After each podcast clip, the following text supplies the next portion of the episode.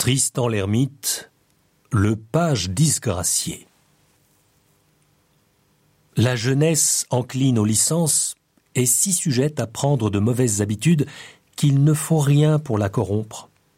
C'est une table d'attente pour les bonnes ou pour les mauvaises impressions, mais elle est beaucoup plus susceptible des mauvaises que des vertueuses. Il se trouve des hommes faits qui se fortifient aux bonnes mœurs parmi les occasions du vice, mais cela serait comme miraculeux si l'on voyait des enfants conserver leur innocence sans tache parmi les mauvaises compagnies. Mon mauvais destin voulut que je fisse connaissance avec un certain page, le plus malicieux et le plus fripon de la cour. J'ai sujet de croire que ce fut l'organe dont se servit mon mauvais génie pour me tenter et me détruire.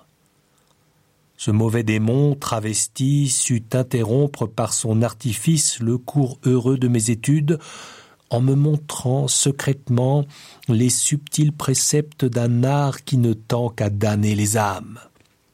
Ce fut lui qui m'apprit le premier l'usage des dés et des cartes, et qui, se servant de mon innocence pour s'emparer du peu d'argent que j'avais, me fit follement piquer du désir de réparer mes pertes et m'engager toujours plus avant dans le malheur par les instigations d'une trompeuse et folle espérance.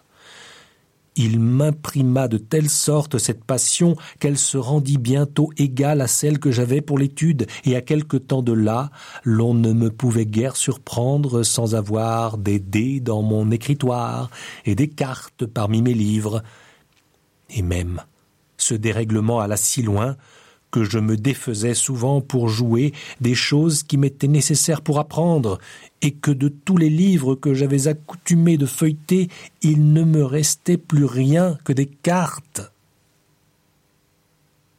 Tristan l'ermite.